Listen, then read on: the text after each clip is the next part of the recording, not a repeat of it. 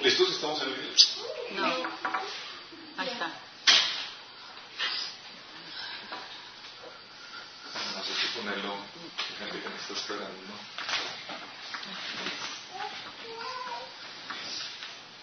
Parece que están en línea están, se desesperan porque dicen que esto es.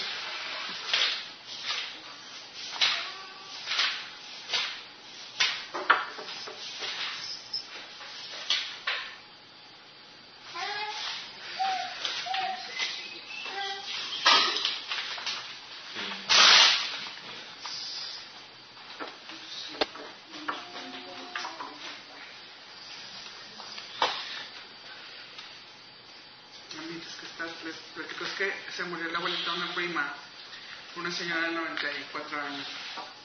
Entonces, con 94 años, pues decía, "Pues, está bien. Porque no sufrió, o sea, lo que se enfermó, estuvo enfermo muy poquito y no fue nada este, doloroso ni grave.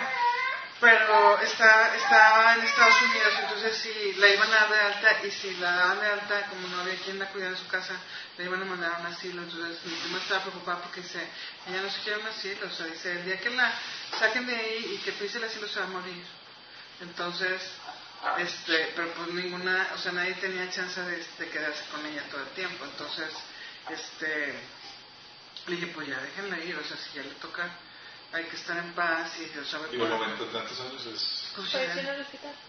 Eh, No, no supo porque están ahorita en San Antonio, entonces nada más mandó un mensajito este, de, de despedida hace un ratito y, y pero pues como quiera, este, pues la gente, o sea, cuando es alguien que, que quieres mucho, pues no quieres que se vayan, o sea, y, le- y, y le digo, pues es que todavía más, o sea, le dije, si, si va a estar en un lugar donde no quiere estar y que ya tuvo una vida muy padre, porque la verdad es que este, una señora que todo el mundo quiso muy bien y que estuvo muy bien, o sea, como que la veía, si no se le notaban los 90 años de chiste.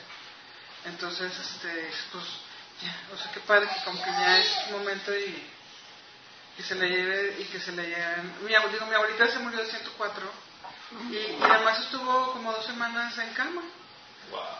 Entonces, este, dices, pues qué padre, o sea, es casi como que te ves más allá, lo malo es que es con el Señor, o sea, este, sí, El Señor nos Qué invita padre morir así. sí. No. Pero así de 104, o sea, los 104 que estemos todavía muy bien. Pero sanos. Vamos Sí, a, o sea, sanos hacer los- pues. Señor, te damos tantas gracias, Padre, por la libertad que tú nos das en Cristo, Señor. Gracias por el privilegio, Señor, que tenemos de tener tu palabra, Señor, y de ser instruidos por Padre. Señor, háblanos. Queremos ser transformados por medio de Cristo. Espíritu Santo, quita todo velo de nuestro entendimiento. Y toca la vida de las personas que estamos aquí presentes, Señor. Te lo pedimos en nombre de Jesús, Señor. Ok. El. A ver, acordarme. El domingo. No, el sábado pasado hablamos de. ¿Recuerdan? Nelly. Liderazgo. No. 25. No, hablamos de la. Eh, Tu lucha contra el tu lucha pecado. contra el que pecado. es el liderazgo. pero- No, no, no. Claro. Ok, no, es, un- es previo al, tema del liderazgo. Eh, eh, vamos a, a manejar el tema del liderazgo, pero lo vamos a ver el señor, señor, ¿cómo lo, mejor, lo- cómo lo podemos manejar mejor. Y ese lo vamos a manejar terminando el, el taller de la empresa de mi padre, los miércoles, que se va a complementar perfecto. Los audios, los videos están quedándose también grabados, todos los eh, subiendo video, por si acaso no pueden venir algo que no se queden sin www. Y decirte seguro. Deberías de poner un enlace que lleve a mi. Ándale. Un seguro de vida eterno y locos. No, rápidamente la actividad. No, es www.minaschurch.org. Eh, ahí vienen, están los, los videos. Y eh, quiero que veamos el tema. eh, sinceramente, todas las temáticas que hemos estado viendo, vamos avanzando de, de- de menos a más. Eh, los miércoles hemos estado viendo una temática de varios talleres con el tema de sanidad interior, mente renovada, rompiendo maldiciones, cosas que son básicas. Los que no han terminado de ver todo, están los videos en línea, por favor. Es necesario que lo vean. ¿Por qué es necesario? Alguien puede decir, porque lo digo yo. No.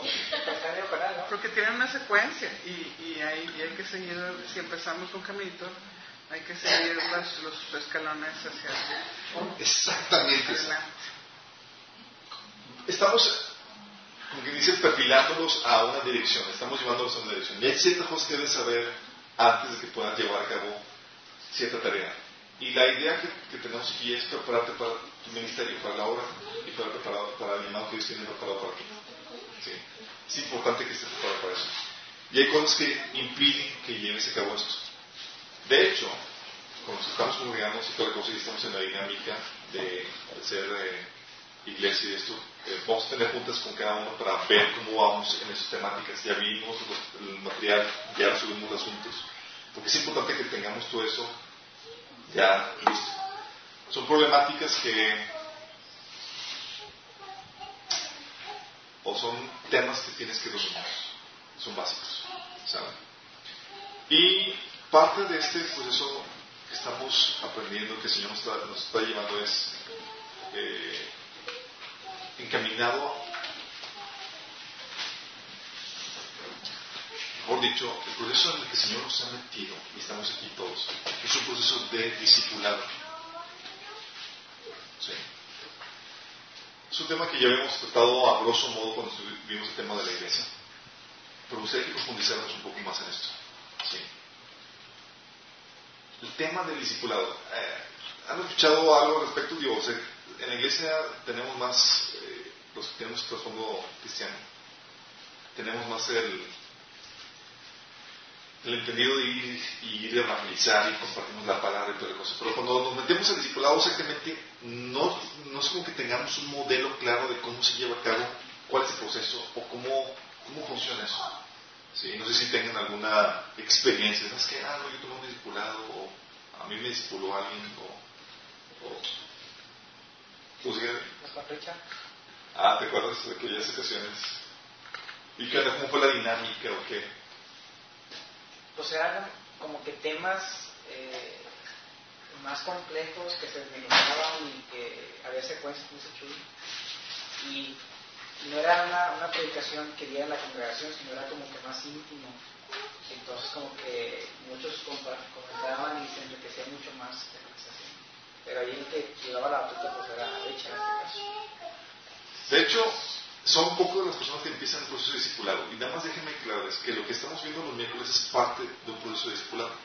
Si es, tenemos unas cuestiones básicas y te invitamos, ya que tomaste el primer taller, a que, hey, continúes. El proceso, el de discipulado tiene varios, varios propósitos, pero quiero que eh, distinguir entre el evangelismo y el discipulado, comenzando con eso. Y hoy vamos a analizar esta, esta, esta temática para que entendamos bien cómo funciona. Cuando evangelizas a alguien, tú estás dando un mensaje para qué? Para que acepten a Jesús como su Para que sea sano. ¿Qué es lo que vendes? ¿Qué es el producto que vendes cuando evangelizas a alguien? Salvación, vida eterna. ¿Sabes qué? Vas a ser salvo del infierno. Vas a tener la vida eterna, vas a estar con el Señor, vas a restaurar tu relación con Él. Genial, ¿no? Digo, te voy a evangelizar, te voy a vender un producto que es la vida eterna. Cuando ofreces el discipulado, ¿qué es lo que vendes? Conocimiento. Enseñanza, ¿no? ¿Cómo se para? Digo, el- Es el- como que para que se refuerce Es enseñanza Como una capacitación para, para poder evangelizar. poder evangelizar. Esto es un taller de evangelismo. No, No. es para que, yo lo veo como que es para que refuerce, o sea, sus, sus, Su que fe. esté- ah, su base- sus bases y que no se ha movido por nada. Eh, ya tiene un la crecimiento y ya después él puede multiplicarse. Bingo, va, va por ahí. Para el discipulado, como yo lo entendía, eran ciertas personas las que tú creas que pueden tener potencial para ser algo más en la iglesia.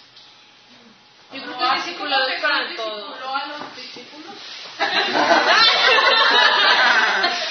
O sea, que les, que les dio conocimiento de todas las bases, los principios bíblicos, los principios bíblicos que tienen que seguir en su vida. Yo creo que el discipulado es para todos. Porque puedes evangelizar y se enfría y se, y se aleja. Pero si lo disipulas, estás al pendiente, oye, ¿cómo va tu devocional? Está creciendo y llega un punto donde llega tu mismo crecimiento este, y él ya puede seguir dándole seguimiento a los demás. Este, Es que- "Pues, no sabe nada más de explicación". Es un proceso. De hecho, pero entonces vendes qué idea. Oye, te voy a circular. Es, es que, o sea, es que es lo como que aceptas a Jesús en tu vida y luego, o sea, necesitas saber a qué se está metiendo. Ok, te lo voy a poner. Le voy a dar la, la- les voy a dar la respuesta. Dice aquí donde, donde nos metemos en quedan. Primero, partimos en esto. Es el, el llamado a la gran comisión. ¿sí? En el versículo 18 de, de- de Mateo 28 dice, y Jesús se acercó y les habló diciendo, toda potestad me es dada en el cielo y en la tierra. Jesús aquí inaugurando su autoridad dice, ya tengo autoridad, antes no tenía toda la autoridad, ahora ya tengo autoridad sobre él. Todo, ahora sí todo me pertenece. ¿Sí? Y lo primero que hace para inaugurar su autoridad es, por lo tanto, Y, Y- hacer, discípulos a todas las naciones, bautizándolos en el nombre del Padre, del Hijo y del Espíritu Santo, enseñándoles que guarden todas las cosas que os he mandado, y aquí yo estoy con vosotros todos los días hasta el fin del mundo. Amén. Ok, nos está llamando a ser discípulos. El discipulado, y vamos a verlo más adelante, es lo que tú vendes cuando tú vendes un discipulado, es la capacidad o es la posibilidad de que la persona cumpla su propósito. ¿Sí? ¿Quiénes cumplen su propósito? Las personas que están viviendo su propósito, están, son aquellas personas que han desarrollado cierto liderazgo espiritual. ¿Sí? ¿Quiénes tienen discípulos? Pues, El llamado a ser discípulos es un llamado implícito a ejercer o desarrollar nuestro liderazgo, cumplir nuestro propósito. Un discípulo. Es un maestro. Sí, claro. Un maestro. Te lo voy a poner de esta forma, sí. Y es algo que vamos para, para ello. Ser un discípulo es un llamado implícito que tú desarrolles tu liderazgo espiritual. Sí. Entonces todos tenemos que ser discípulos. Todos tenemos que hacer discípulos y ser discípulos. Pero discipulado o ese liderazgo espiritual solamente se cumple o se lleva a cabo cuando estás cumpliendo tu propósito, cuando ya lo contaste, cuando estás viendo plan y propósito de Dios para tu vida. Y estás ahí como que en el limbo todavía y medio perdido espiritualmente. No puedes hacer discípulos. El discipulado es, que te voy a dar lo que tengo. Tengo respuestas, tengo soluciones. Sí, estás teniendo problemáticas, te voy a dar lo que tengo. Y es, tienes que empezar el proceso de enseñanza. Y eso es importante porque cada quien se multiplica de tu nivel. ¿sí? Como te acuerdas de los fariseos, Jesús le dijo, déjalos, son ciegos y ya de ciegos. Los discípulos de los fariseos estaban igual de perdidos que los fariseos. Se estaban multiplicando, según esto eran los discípulos. Sí. Aquí la problemática o la situación es, tú en el evangelismo vendes a la gente el Te voy a Jesús. En el tú le vendes la capacidad de que cumpla su propósito. De que viva la vida plena que el Señor promete ahorita. Sí. Te lo voy a poner de esta forma. Estaba platicando que hace unos... ¿Qué viniste, creo, en la educación? ¿martes? martes, sí, justamente el martes, después de tener una sesión, porque está, a los que tomaron talleres el día anterior tenemos sesiones individuales con cada persona. En esa ocasión me tocó Karen y al terminar me habló una persona y estaba diciendo, ya no, ya estoy harto de, la fe, ya voy a abandonar a Dios, es que tengo muchas problemáticas, tengo muchos problemas, bla, bla, bla, bla, bla. Órale, te dice sí, y como que ya amenazando, pues ¿qué le? No, pues dale una oportunidad a Dios, no, no, porque tiene muchas problemáticas. Bueno, lo que hace el discipulado es que le da solución a esas cosas. Lo que tuvo que decirle a la persona que, mira, tú estás viviendo una situación donde no tienes respuestas a tus problemáticas. Lo que Dios quiere hacer es darte respuesta a tus problemáticas, a tus crisis, las cosas que estás viviendo. Una persona que tiene respuestas puede enseñar eso, porque tiene que empezar un proceso de discipulado. Porque el discipulado es muy práctico, es te enseña a vivir la vida aquí y ahora. Jesús te promete una vida plena. Pero no se consigue de noche a la mañana. De hecho, acompáñenme conmigo a, eh, a Juan capítulo 8. Fíjense bien esto. ¿Mande?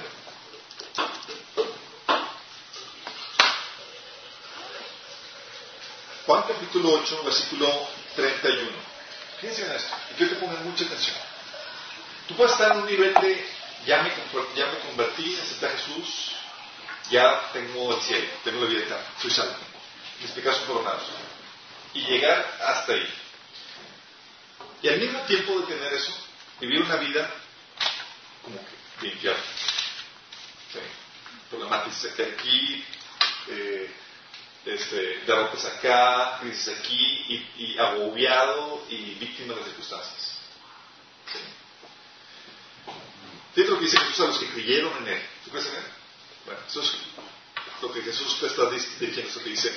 Dijo Jesús en el versículo 31, dice del capítulo 8, dijo Jesús a los judíos que habían creído en Él. Si vosotros permaneciereis en mi palabra, seréis verdaderamente mis discípulos, y conoceréis la verdad, y la verdad os hará libres. Fíjate la consecuencia. Dice, ok, tú ya crees en mí, perfecto, te invito a que seas realmente mi discípulo. Eso se lleva conociendo y permaneciendo en mi palabra. Y por consecuencia tú vas a tener o experimentar un nivel de libertad que no experimenta cualquier cliente. ¿Libertad en qué sentido? Libertad de afanes, ansiedades, tristezas, depresiones, name it. Una libertad. Juan capítulo 8, digo Juan capítulo 10, versículo 10 dice que Jesús ha venido para que tengamos una vida plena y abundante. Ese tipo de vida plena no la consigue un recién convertido. Consigue la posibilidad, ya tiene el cielo. Pero para conseguir ese punto, tener eso en su vida, solamente se consigue por medio del discipulado. Sí. Entonces cuando tú vendes, cuando tenemos el evangelismo, el evangelismo vende el cielo. Entonces que ya perdonado, perfecto. Pero ahora, ¿cómo vivo aquí? ¿Y cómo me paro aquí? Ah. Llega a darle motivo y dice, estoy problemado, tengo este problema, tengo este otro. Dices, chavo, ¿este es un discipulado? Esas son pruebas que si una persona, que una, un discípulo fácilmente las pasa. Sientes que como que a veces tienes una problemática que no estás venciendo tu vida. Es producto de tu falta de discipular. Dices, oye, ¿qué onda? No estoy viviendo esa vida plena que Jesús dice en el libro. No es porque Dios no quiera es porque algo está fallando en tu discipulado. Algo te falta en tu crecimiento espiritual. Vamos. El discipulado te lleva a un crecimiento espiritual donde puedes lidiar con éxito a las problemáticas y retos que te ofrece la vida. ¿Se acuerdan de la promesa de Jesús en Juan capítulo 16, 33? Jesús dijo, en este mundo tendréis aflicciones. ¿Quién, ¿Quién, ha vivido, vivido esa promesa de su vida?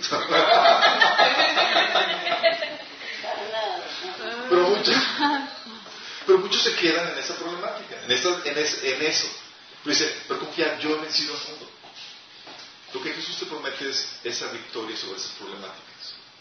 Si eso yo no tengo esa victoria, no la siento en mi vida, es, es que ser discipulado.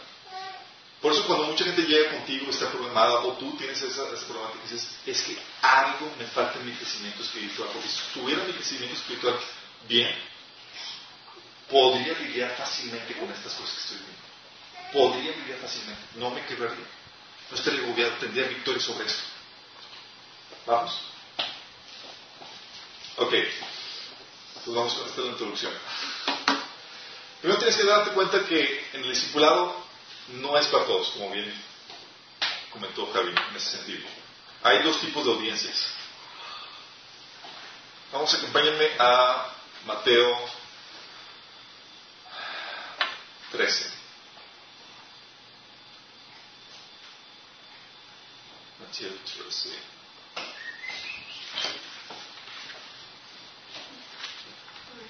Bible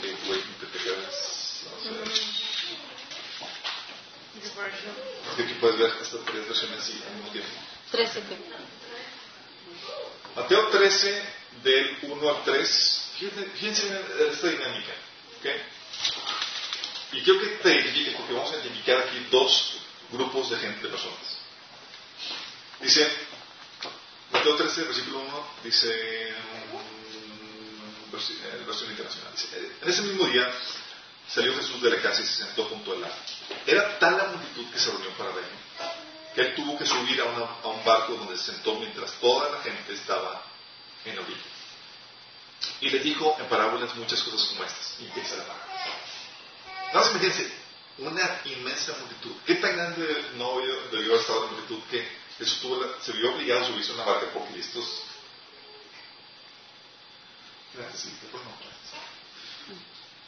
Luego comenzó hablándoles en, palabras.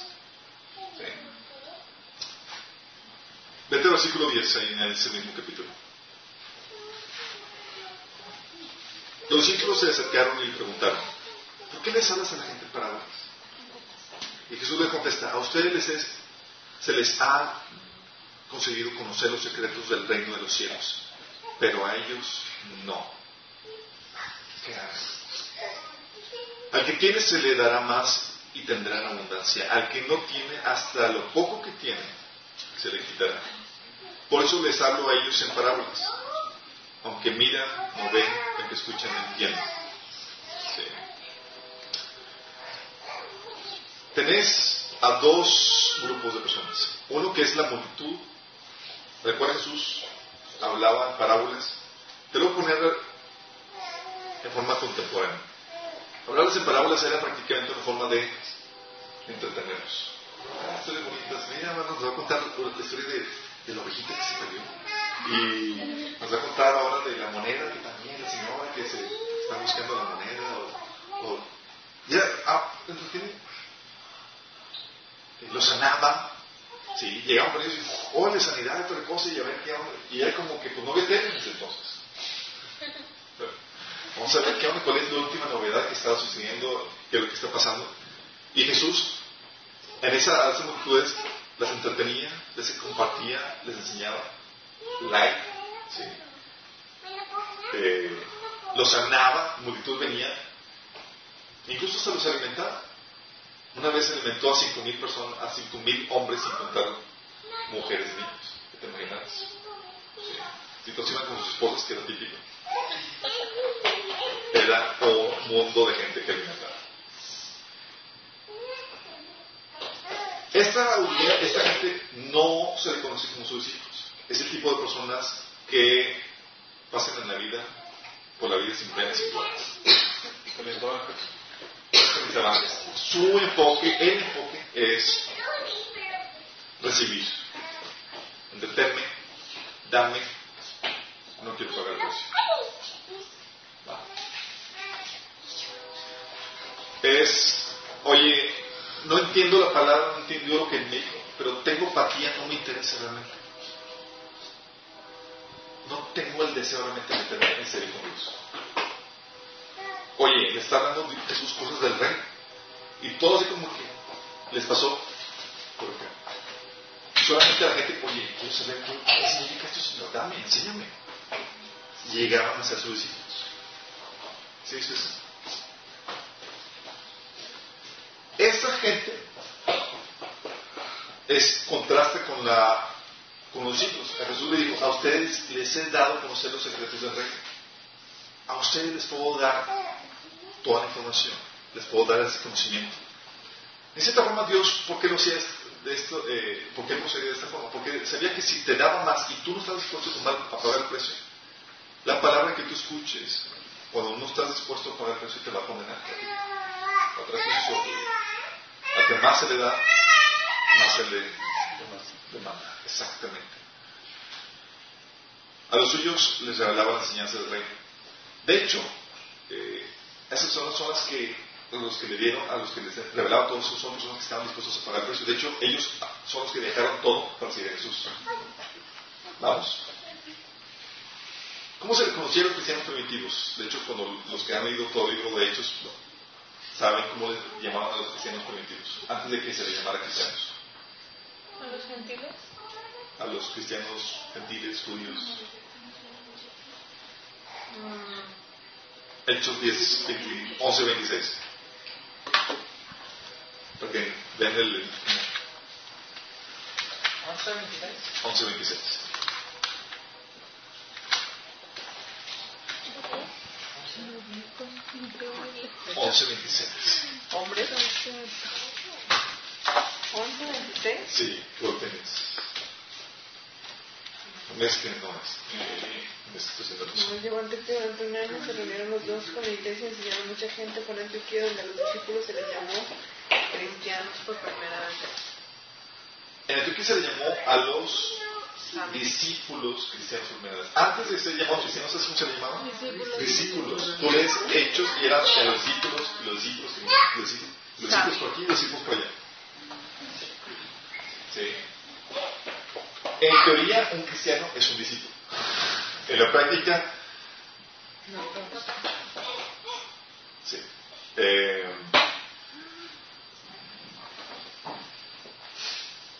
de hecho, una persona que comienza un discipulado es como un, niño que tiene que ser disciplinado. Así es, ahorita va, ella está siendo discipulada. ok, fíjate lo que vamos a Mateo capítulo 13. Sí.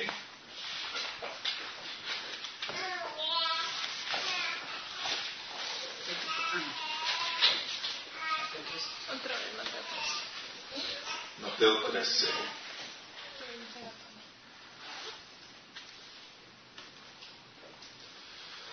Versículo 19. ¿Se acuerdan la parábola del sembrador? Ok. Dice 19. 19, a partir de 19. Está explicando Jesús la- el significado de la parábola del sembrador. Dice, cuando alguien oye la palabra del reino y no la entiende, viene el maligno y arrebata lo que se sembró en su corazón. Esta es la semilla sembrada junto al camino. ¿Sí?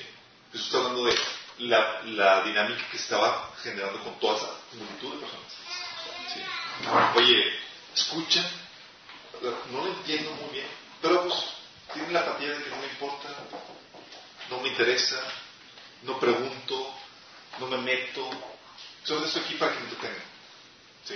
Y aparte, pues, da noche, pues qué padre, ¿no? Está bien aquí la convivencia, eh, aparte de yo algunas sanidades, es como que todo ¿no? y esa persona se levantó y estaba eh, inválido y toda la cosa. Bueno, aquí menciona que son personas que no, no entienden toda la dinámica, no tienen la apatía para, para profundizar en, en- en el palabra. ¿sí? Aguas que no caigamos en eso. Porque esos no, no son discípulos. Dice, el que recibió la semilla que cayó en terreno pedragoso es el que oye la palabra e inmediatamente la recibe con alegría. Pero cuando no tiene raíz, dura poco tiempo. Cuando surgen problemas o persecución a causa de la palabra, enseguida se apartan de ella. Aquí está hablando de personas que claudican cuando tienen problemas, como la que me habló por teléfono. Tengo problemas en mi casa, familia, Dios no me ayuda. Bye. Sí. ¿Te has sentido, te has sentido Oye, o también cuando, cuando uno es- cuando se acaba de convertir, ya ves que toda la gente está así, ¿cómo tu religión de toda la vida? Te Entonces, empiezan a echar carro, ya tú Sí. dices aleluya, eres de la Berlin y que... Hermanito. Antes no me pasaba nada, ahora me pasa todo, ¿verdad? sí. Sí. Bueno, aquí dice, ¿sabes qué? Eres burlado, eres denigrado, tienes problemas que se están dando en la vida y te dices. Estos tampoco son, son considerados discípulos. Es una audiencia que es, reciben con gozo y están como que se animan, pero claudican fácilmente ante cualquier problemática en la vida. Y déjame decirte, vas a tener problemáticas. Tu fe va a tener que ser probada. Así realmente es genuina. Puede ser que tú seas el que estés llamando, oye, tengo esta problemática, ¿sabes qué? Ya la corra con Dios y realmente no me está ayudando. El discipulado te lleva a vencer eso. No es que Dios no quiera ayudar, tienes que entender eso. El problema es que tú no sabes las herramientas, no las conoces. De hecho, la persona que está, que me- con la que está hablando, dije, ¿sabes tú que Dios tiene solución para todas esas problemáticas que estás viendo? Pero ahorita, a la fecha, en lo que lleva de tu crecimiento, las ignoras. No tienes cómo enfrentar la problemática que estás viendo. No le eches la culpa a Dios. Es producto de tu ignorancia lo que estás enfrentando. Tu vida de perdedor en lo que estás viviendo ahorita es producto de tu ignorancia. Dios ya te dio todo el manual. Pero pues aquí, tranquilo, me la quiero campechanear aquí, no me interesa la con eso. Really. A veces esperamos que venga un ángel de Dios y que Dios actúe milagrosamente promoviendo nuestra flojera, nuestro apatía. ¿Sí? ¿Tienes problemáticas en tu vida? ¿Sabes que Dios tiene soluciones a su problema? ¿Sabías? El otro grupo de personas, ¿qué versículo me quedé? 22. 22. El que recibió la semilla que cayó entre espinos es el que oye la palabra, pero las preocupaciones de esta vida y el engaño de la riqueza la otra, de modo que no llega a dar fruto.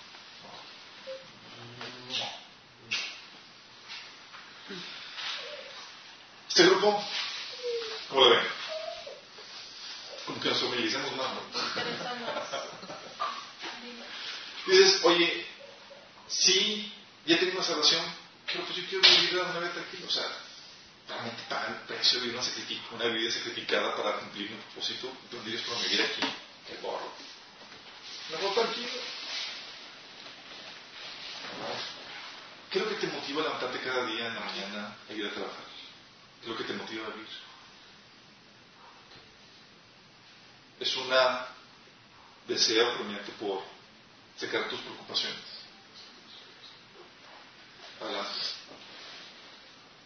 Es un deseo de enriquecerte. O es el deseo de vivir el plan de Dios para tu vida. Cumplir el sueño de Dios para ti. Llevar a cabo tu llamado.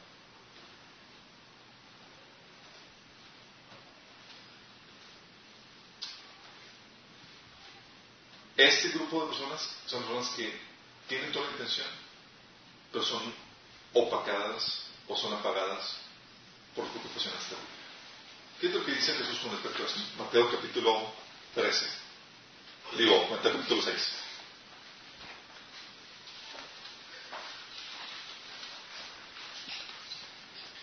¿Qué te preocupa? ¿Por qué estás viviendo cada día? 6.3. 6.3. 3, del 24 al 33, exactamente. Y si que tenemos que reenfocarnos en esto, porque si tú tienes un enfoque diferente, no vas a producir frutos para el reino. Y Dios está más interesado, más que en tu prosperidad, más que en tus cosas, está interesado en su reino. Tú tienes que alinearte a él en ese sentido. Dice Jesús, nadie puede servir a dos señores pues menospreciará a uno y amará a otro, o querrá mucho a uno y despreciará al otro.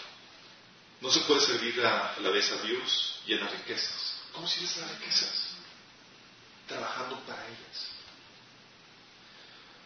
Luego sigue, por eso les digo, no se preocupen por su vida, qué comerán o beberán, ni por su cuerpo, cómo se vestirán. Como que ratan nuestros estatutos o modos vivendis, ¿no? Fíjense en las aves del cielo, no siembran, ni cosechan, ni almacenan en graneros, sin embargo el Padre Celestial los alimenta. ¿No valen ustedes mucho más que ellas? ¿Quién de ustedes, por mucho que se preocupe, puede añadir una sola hora, una sola hora al curso de su vida? ¿Te sientes preocupado, afanado por eso? Eh, aguas. Sí. Esta gente no produce fruto. No es considerada discípulo. Sí. Porque un discípulo vive para su propósito, vive para cumplir el propósito de Dios, no para las riquezas. Sí. Las riquezas te roban, como dice el fruto, pero papá. Dice, ¿qué qué? Vamos el de Mateo, en el, digo, en el 13 o en el ahorita. El 25, ¿no? 25. Dice, 6, 25. Eh, sí. Fíjense las aves del cielo no siembran, ni cosechan, ni almacenan en graneros. Sin embargo, el Padre Celestial las alimenta. ¿No valen ustedes mucho más que ellas? ¿Quién de ustedes, por mucho que se preocupe, puede añadir una sola hora al curso de su vida? ¿Y por qué se preocupan por la ropa?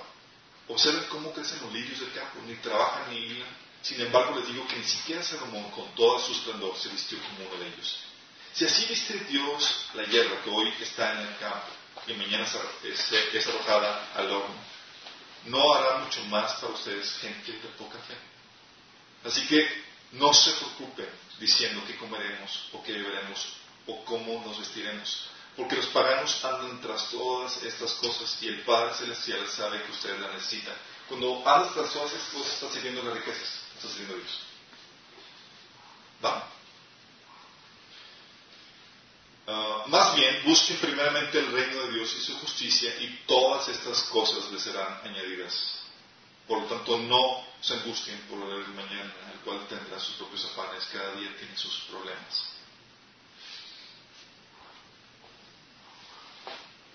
Una persona, un- este grupo ya lo va a identificar como que esta multitud se componía de todo esto. Jesús estaba sembrando la semilla. Yo nos, no lo entendí, pero pues no tengo tanto interés, estoy muy apático. Otros, sí, wow, genial, pero llegan a su casa y se empezaron a burlar, tuvieron problemas y abortan eso. ¿Sabes que esto no funciona? Y esto, las preocupaciones de la vida, te llevan a vivir una vida fructuosa. ¿Fructuosa en qué sentido? Ajena al propósito de Dios para tu vida. No estás llevando a cabo el llamado de Dios para ti.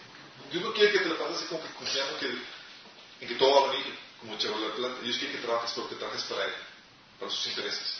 Y entonces las cosas van a venir, por consecuencia. Los que confían o los que son discípulos son estos. Mm, en Mateo capítulo 13, muy bien. Son los que son la semilla que cayó en buena tierra que produjo fruto a 30, 60 y al 100%. Lo que dice en Lucas 8, 16, los que perseveran para dar fruto. Sí. Entonces, tienes dos audiencias. No todos son discípulos, es cierto. Todos somos llamados. No, no todos responden. ¿De qué termina, de cómo determina el hecho de que seas o no discípulo? Tu respuesta a la palabra de Dios. Vamos. Y es que tienes que entender esto. El discipulado tiene una promesa. El discipulado te promete solución a tus problemas. Te promete una vida plena. ¿Has vivido o conoces a cristianos que viven vidas miserables? Es producto de esa falta de discipulado. No está, o está reaccionando mal a la palabra de Dios en ese sentido. Por eso te comento, ¿qué es lo que se vendía con el Evangelio? Con el, el Evangelio, ya tengo una vida eterna, genial. Acepté a Jesús, creo en Él. Pero ¿cuál es mi motivante para tomar precio y ser un discípulo? Jesús te promete solucionar tus problemáticas. Dice, si tú eres fiel, vas a poder conocer la verdad, lo cual te va a dar un nivel de libertad que no estás experimentando. ¿Sí? Sientes angustia por las problemáticas que estás viviendo. Dice, si te sometes a, esta, a este discipulado, a mi discipulado, vas a poder experimentar esto, esta libertad. Llamado. El llamado discipulado. Romanos 8, 309. Vamos, déjame checar. Romanos capítulo 8. Todos somos llamados, chicos. No todos atienden eso. Romanos. Capítulo 8. Versículo 30. A los que antes predestinó también los llamó. Si Dios te llamó porque Dios te tenía, tenía en, la, en la mira. Sí. Te conocí, ya te había predestinado. Los que llamó también los justificó, los justificó también los glorificó. Dios nos da un llamado, y el llamado es que Romanos 8. 8 caen. Sí. Luego versículo 31. Fíjatelo, el llamado. Y lo leímos en, Juan capítulo 8, 31, 32, que los que creyeron en él les hizo el llamado de, hey, no te quedes solamente a nivel de la fe. No te, no te quedes solamente a nivel de, ah, Jesús, ya creí en Jesús. Es, hay más por experimentar, hay más por vivir. Y les llamó a esos hermanos, eso viene que les dije en Juan capítulo 8. Y es un llamado, fíjense, suena medio radical, como Jesús llamó a sus discípulos. Mateo capítulo 4.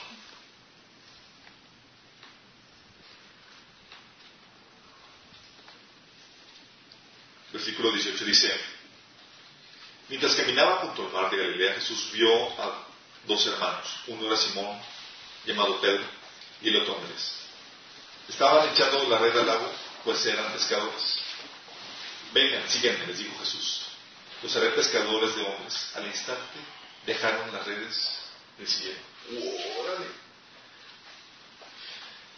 Tú eres, este pasaje dices, qué loco, qué poder, es como que Jesús los hipnotizó, ¿cómo se imaginan eso? Bueno, el Evangelio de Juan complementa esto, porque dice en el Evangelio de Juan que Jesús comenzó solo y, compartía solo y la gente ya era conocido. Sí. De hecho, ya habían tenido roce o relación con Jesús. Entonces, este llamado no es producto de como que llego a un desconocido y te llamo. No, es un producto donde ya conocían y sabían quién era Jesús y conocían su fama. Pero fíjense bien en este llamado. El llamado que está, está diciendo es que voy a desarrollar tu potencial voy a cumplir. Vas a cumplir tu propósito. Tú has sido llamado para ser pescador de hombres. Y ellos respondieron a eso.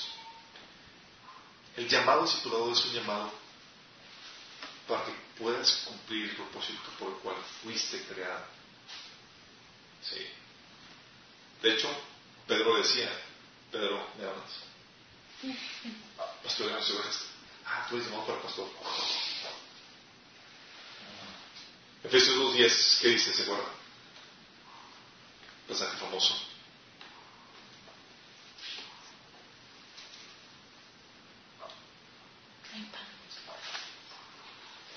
Dice, porque somos hechura de Dios, creados en Cristo Jesús para buenas obras, las cuales Dios dispuso de antemano a fin de que las pongamos en práctica. Te está diciendo que Dios tiene cosas que preparó para ti buenas obras que preparó para ti de antemano. El discipulado lo que te ofrece es la posibilidad de que tú puedas vivir. Pero significa que si no soy discipulado, no cumplo mi propósito, cuál que como no soy Lo que determina si eres discípulo no es tu reacción a la palabra. Tú puedes ser uno de las semillas de ser apático. Tú puedes ser de los que son engañados por, la, el niño de las riquezas o los que claudican ante cualquier adversidad. O puede ser de los que perseveran para dar fruto. ¿Qué fruto? Dios quiere que cumplas tu propósito. Que vivas esas obras que Dios preparado de antemano. Entonces, ¿qué? Por te preguntaba, ¿qué te, ¿qué te motiva cada mañana que te levantas? voy a vivir el sueño de Dios para mi vida. Es la oportunidad de hacerlo realidad. ¿Es eso lo que te motiva? ¿O es ching que voy a vestir? ¿Qué voy a comer? Tengo que. Dios quiere cambiar tu vida. ¿y cómo llegas a ese nivel? Tienes que someterte a un discipulado. Sí. Tienes que cambiar el chip tu mente. Es un llamado para vivir para el reino, para sus intereses, su influencia, su extensión en las personas y en la cultura. Mateo 6, 33, por eso Jesús decía, buscar primero el reino de los cielos y su justicia y todo lo demás será añadido a sus vidas. ¿A qué se refiere con buscar primero el reino de Dios? Se refiere a eso, a vivir para sus intereses, para su influencia, para su extensión en las personas y en la cultura. Es vivir para el propósito de Dios que tiene para ti. En pocas palabras, es una invitación a invertir y desgastar tu vida por el reino, por los planes de Dios para tu vida.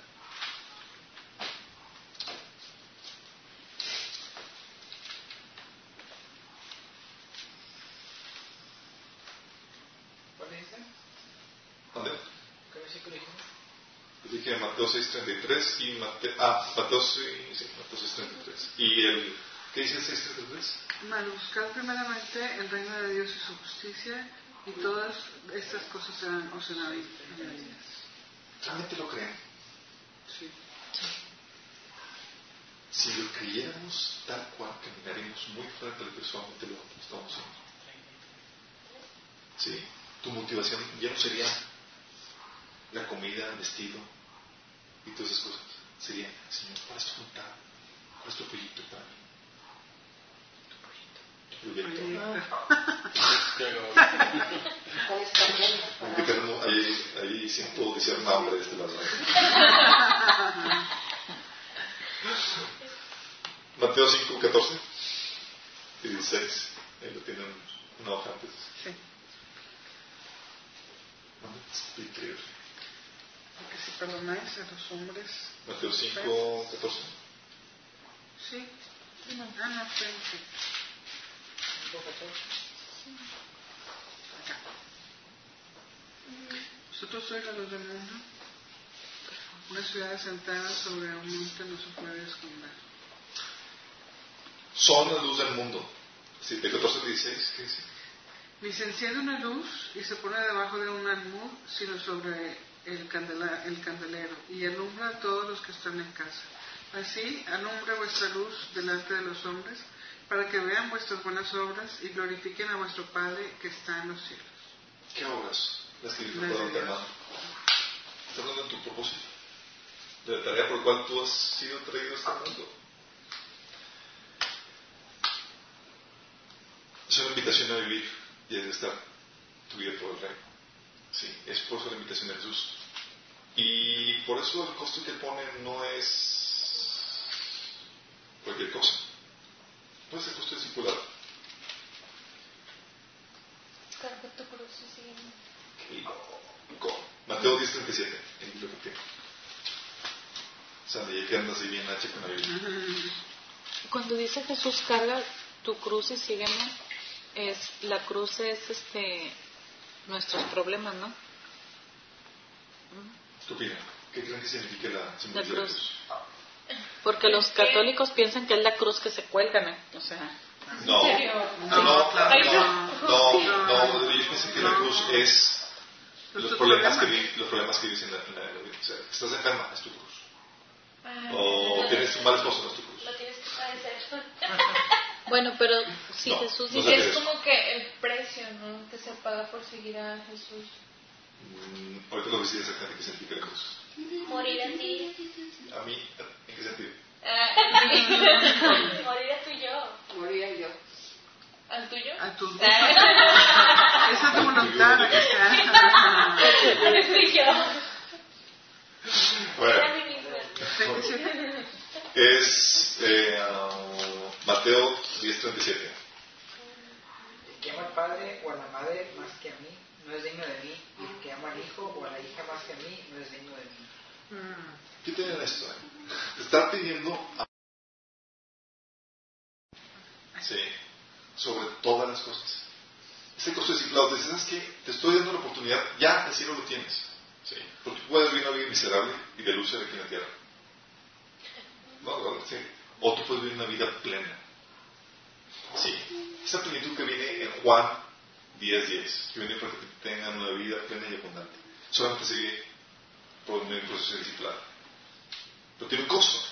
Dices, ah, pues yo quiero. Ah, ah, ah, ah, tranquilos, tranquilos. Uno costo es. Tienes que tener un amor y fidelidad a Jesús sobre todas las cosas. Aún sobre ti mismo y sobre tu familia. O tu estilo. ¿Qué dice? El que ama más al padre, madre, familia. Sí. A los hijos. ¿Qué es? Hay un que pedacito de oro, no más que todo. Sí, tiene, es un compromiso, una verdad para Él y su reino. Fíjate que esto puedes ver que aquí Jesús se estaba declarando Dios a sí mismo. Porque ¿quién debes amar sobre todas las cosas? A mí. A Dios. Digo, pero que ustedes no. Este. Sí. Esa moda Gol. amor a Jesús sobre, sobre tu estilo de vida, tus sueños. Sí. A ver, el versículo 39 que dice. 39. 39.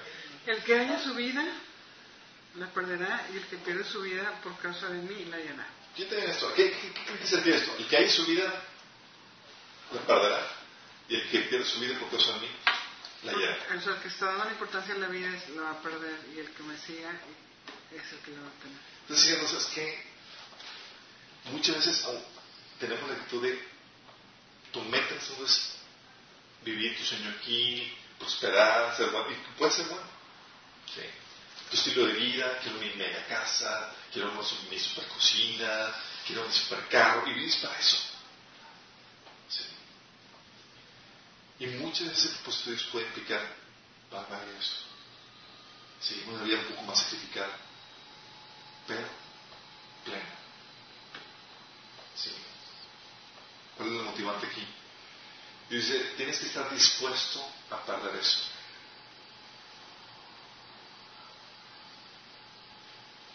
Va. Tu estilo de vida.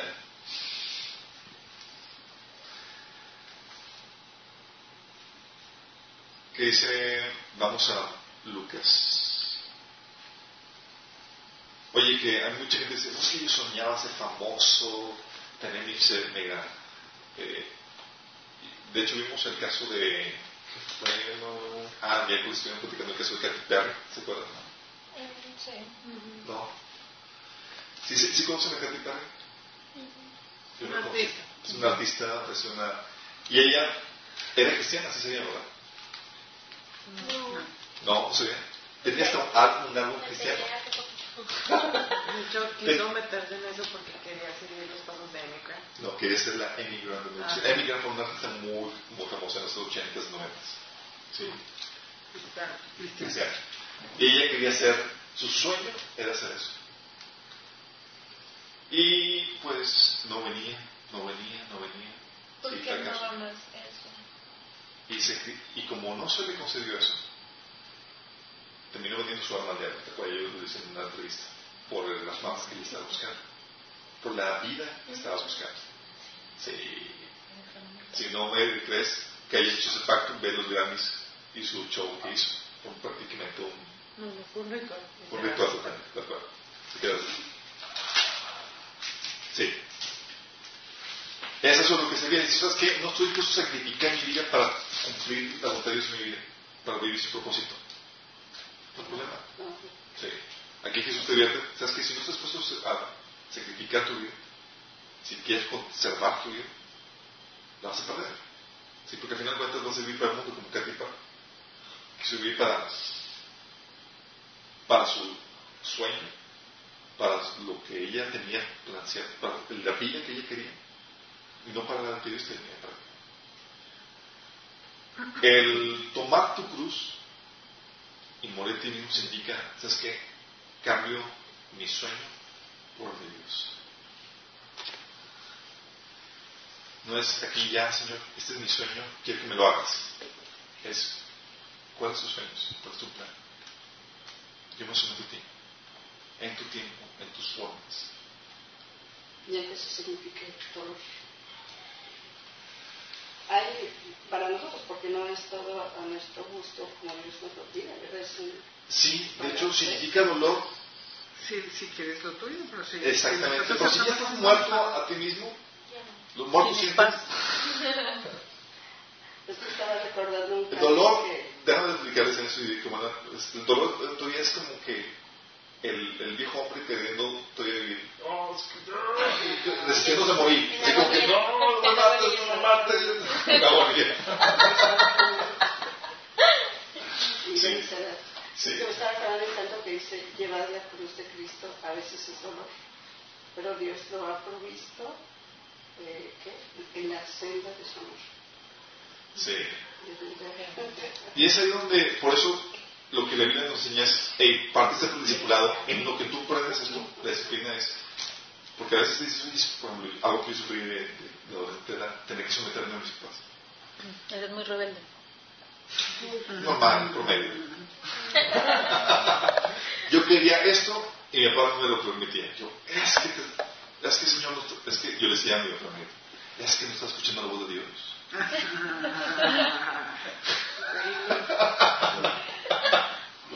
Decir no. Es que yo era lo espiritual, yo, yo era dominical, tiene todo. Ah, tú ¿no? ya eres Ya era cristiano. cristiano, por eso decía, es que tú eres como faraón que no quieres dejar la.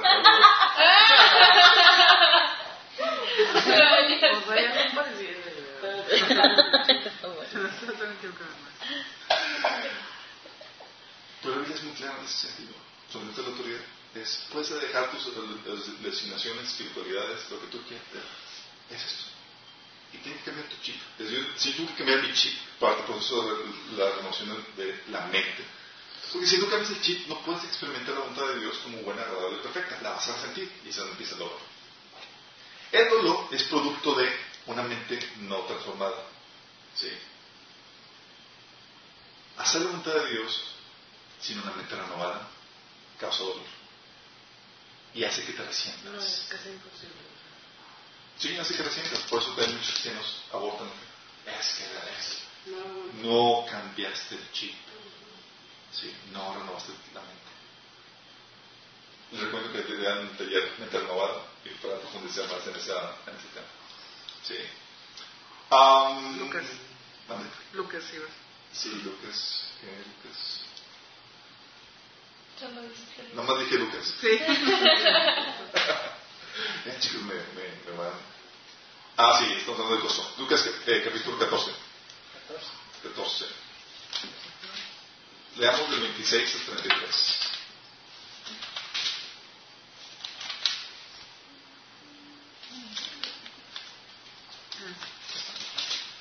¿Alguien quiere? ¿Alguien puede leer? ¿Ella de qué lado? Sí. Si alguno viene a mí y no aborrece a su padre y madre, a su mujer e hijos, a sus hermanos y hermanas, y aún hasta su propia vida, no puede ser mi discípulo. El que no carga su cruz y viene en pos de mí, no puede ser mi discípulo. Porque ¿quién de vosotros, deseando no se sienta primero y calcula el costo para ver si tiene lo suficiente para terminarla? No sea que cuando haya echado los cimientos y no pueda terminar, todos, lo que vean, todos los que lo vean comiencen a burlarse de él, diciendo, este hombre comenzó a edificar y no pudo terminar. ¿O qué rey cuando sale al encuentro de otro rey para la batalla no se sienta primero y delibera si con diez mil hombres es bastante fuerte como para enfrentarse al que viene contra él con veinte mil? Y si no, cuando el otro todavía está lejos, le envía una delegación y pide condiciones de paz. Así pues, cualquiera de vosotros que no renuncie a todas sus posesiones no puede ser mi. Porque estamos viendo entonces que el costo es, tienes que amar a todos sobre a, a Jesús más que cualquier afecto familiar. Si aquí lo ponen como una hipérbole, hipérbole es cuando pone una exageración y dice, amor debe ser tan, tan, tan profundo, tan alto, que parece odio comparado con, eh, tu amor se más parece odio comparado con ese amor. Sí. Está diciendo que debes de tomar tu cruz.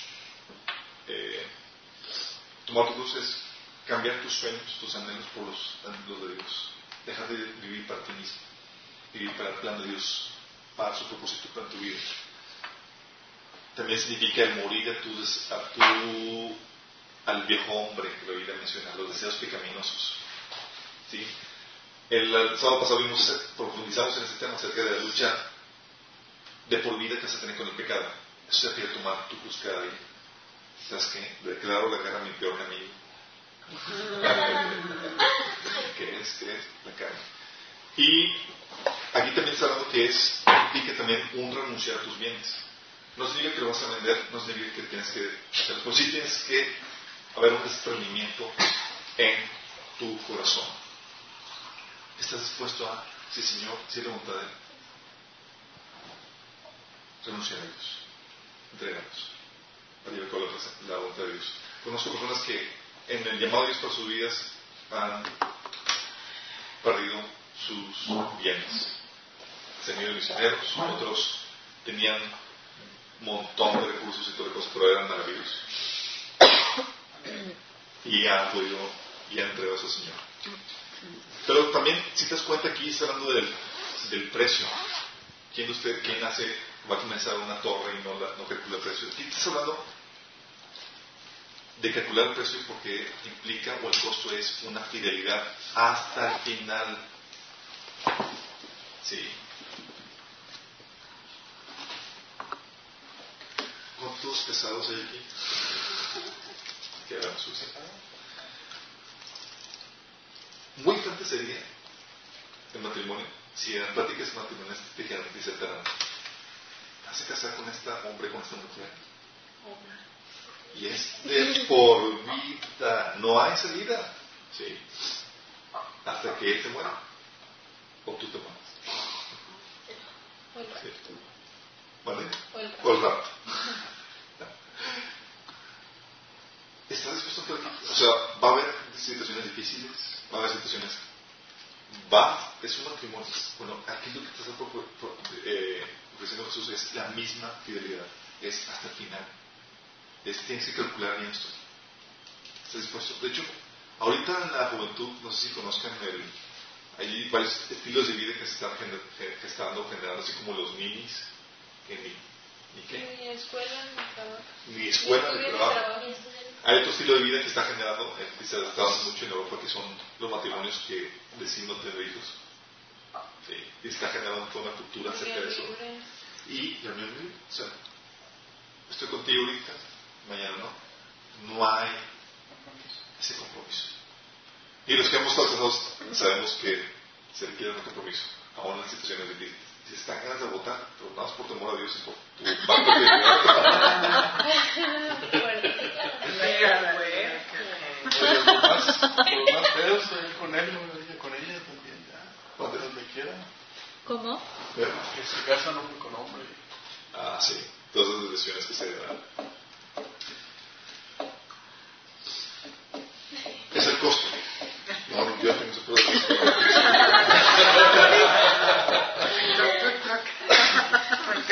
fuerte. El primo de un amigo. Eso escuchado otros siempre. Se me hace que hoy nos vamos a ir muy rápido. Bueno, no, no vaya.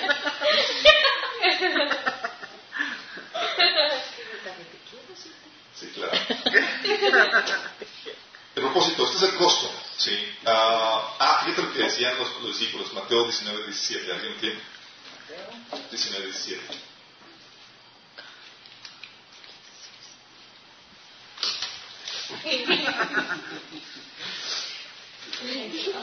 ¿Ah? Sí, Y él le dijo, ¿por qué me preguntas acerca de lo bueno? Solo uno es bueno, pero si deseas entrar en la vida, guarda los mandamientos. 19, 17. Sí. Ah, ching. Pero yo con mis hijos se casan de de carrera. ¿Qué otra versión?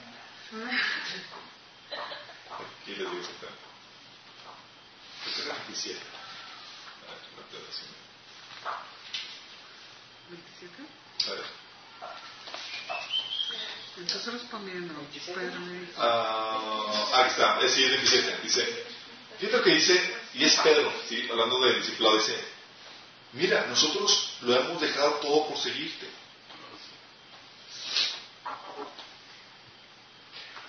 Todo, todo. ¿Sí? Eso no, significa que tenga que ser en tu caso. En tu corazón tiene que ver esa disposición a, ¿sabes qué? Con de ser la del Señor, lo que cueste, lo que sea. Vamos. El propósito del discipulado es que cumplas tu propósito. Eso ya lo vimos. Efesios 2, 10 es para que podamos vivir y cuidamos, para que vivamos las obras que Dios preparó de antemano para nosotros. Y eh, es Efesios 2, 10. Y también en Efesios 4, 11 y 12 que es preparar a los santos para su ministerio. ¿Tú tienes un ministerio, sabías? ¿Ya lo conoces? ¿Ya lo sabes? ¿Cuál es tu ministerio? Uno. La idea de circular es preparar a los santos para tu ministerio, para tu propósito, para tu servicio. Va.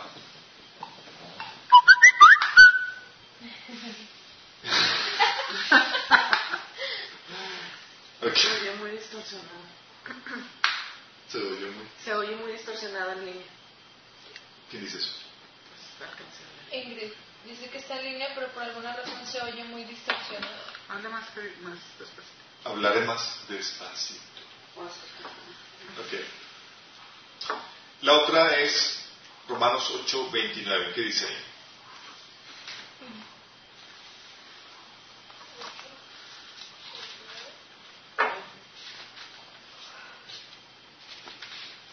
Tengo Efesios 2.10, ¿no? A ver. Porque somos hechura de Dios, creados en Cristo Jesús para buenas obras, las cuales Dios dispuso de antemano a fin de que las pongamos en práctica. Excelente. Chula suya. Gracias por las buenas obras. Esas buenas obras, está hablando de tu ministerio que viene en Efesios 4, 11 y 12. Por el. Exactamente. Ah, Romanos 8, 29, ¿qué dice? Porque los que antes conoció, también los predestinó para que fuesen hechos conformes a la imagen de su Hijo, para que Él sea el primogénito entre muchos hermanos. Para que seas, el discipulado tiene como propósito para que seas hecho la- conforme a la imagen de Jesús, conforme a la imagen de Cristo. ¿Va? El primogénito. El Dios quiere. ¿Sabes qué? Este modelo funciona, funciona muy bien. La escritura es bueno. Por eso dice, 2 Corintios 3, 18, si no me acuerdo que somos, que el Espíritu Santo nos va transformando, no para que seamos, para que seamos cada vez más parecidos a Él. Que dice en la versión tradicional, seamos transformados de gloria en gloria. ¿Ya? Y Mateo 10, 24, 25. Ya lo termino. Gracias. A mi manager de tiempo. 24. 24. Ajá. El discípulo no es más que su, que su maestro, ni el siervo más que su señor. Bástale al discípulo ser como su maestro y al siervo como su señor. Y si al padre de familia llamara, llamaron Beelzebú, ¿cuánto más los de su casa? Eh, el propósito de discipulado, chicos, básicamente es que dejes vacío a la persona que está discipulado. O sea, que te enseñe todo lo que él sabe. ¿Qué? No, a ti no límite. Sí, tiene un límite. O sea, llega un punto donde ya no tengo más que enseñarte. Y la única forma para que siga creciendo esas cuál es.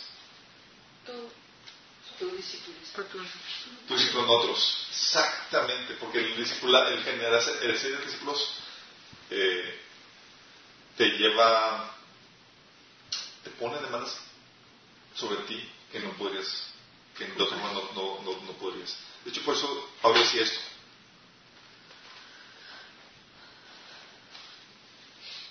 Es eh, 1 Corintios 11, 1.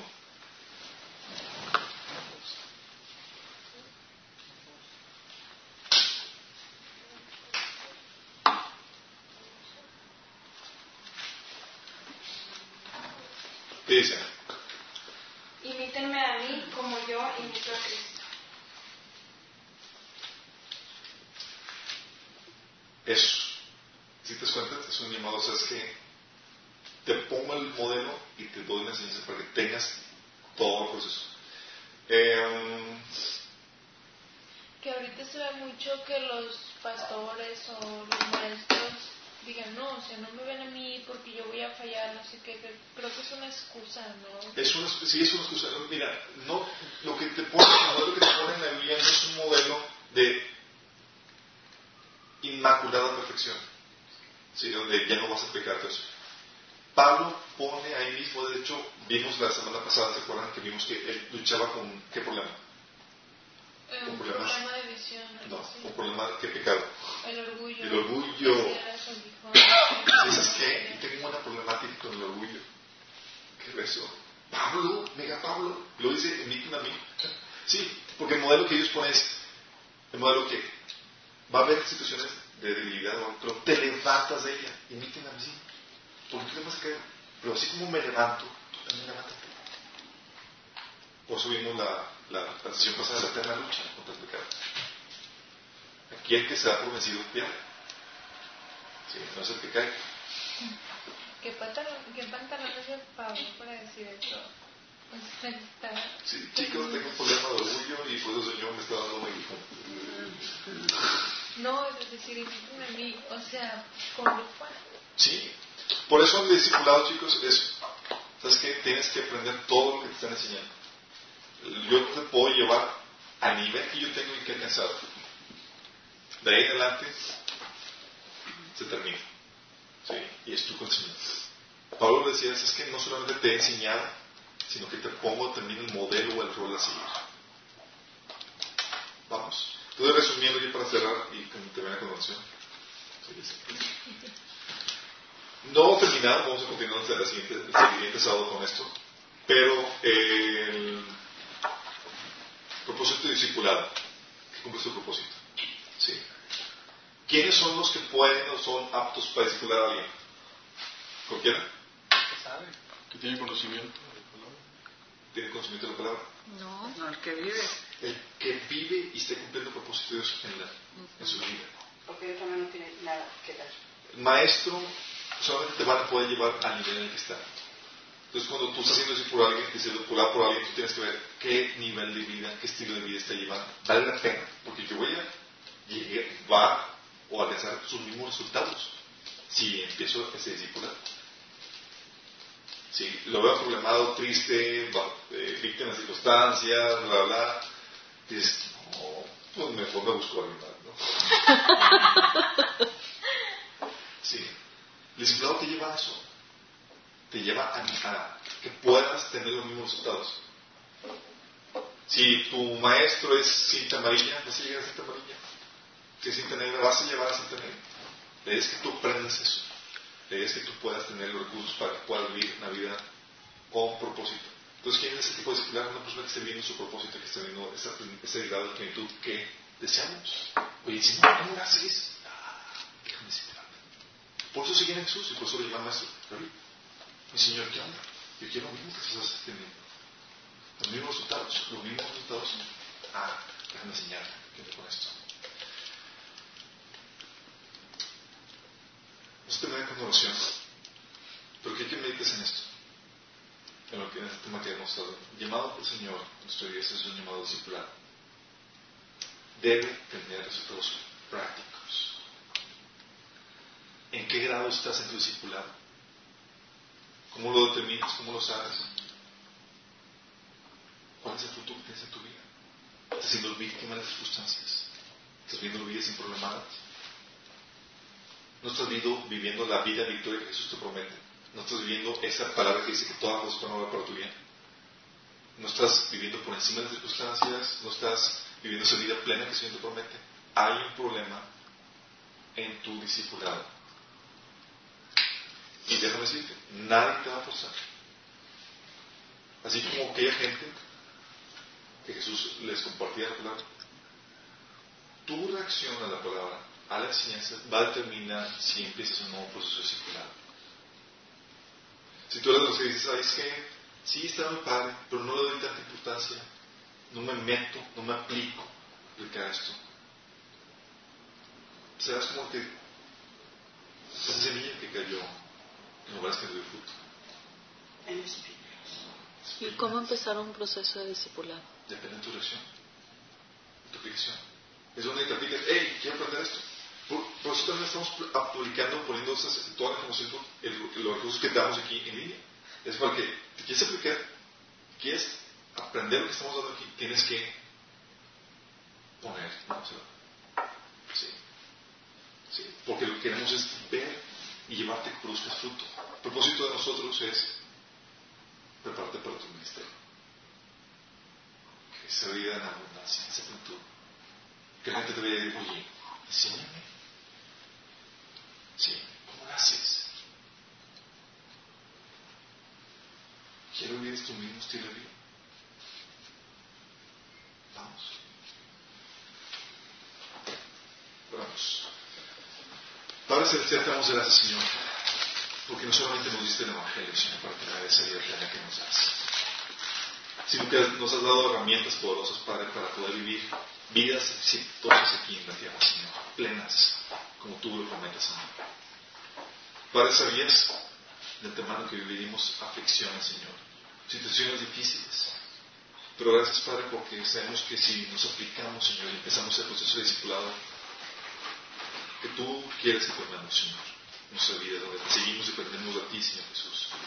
Tú nos darás esas victorias que necesitamos. Tú nos llevarás a vivir esa vida en plenitud y en abundancia que prometes, Señor.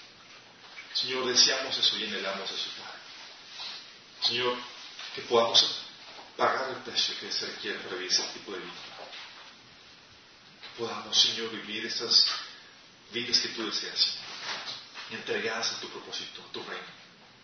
Vivir para ti, Señor. Te lo pedimos en el nombre de Jesucristo, nuestro Señor.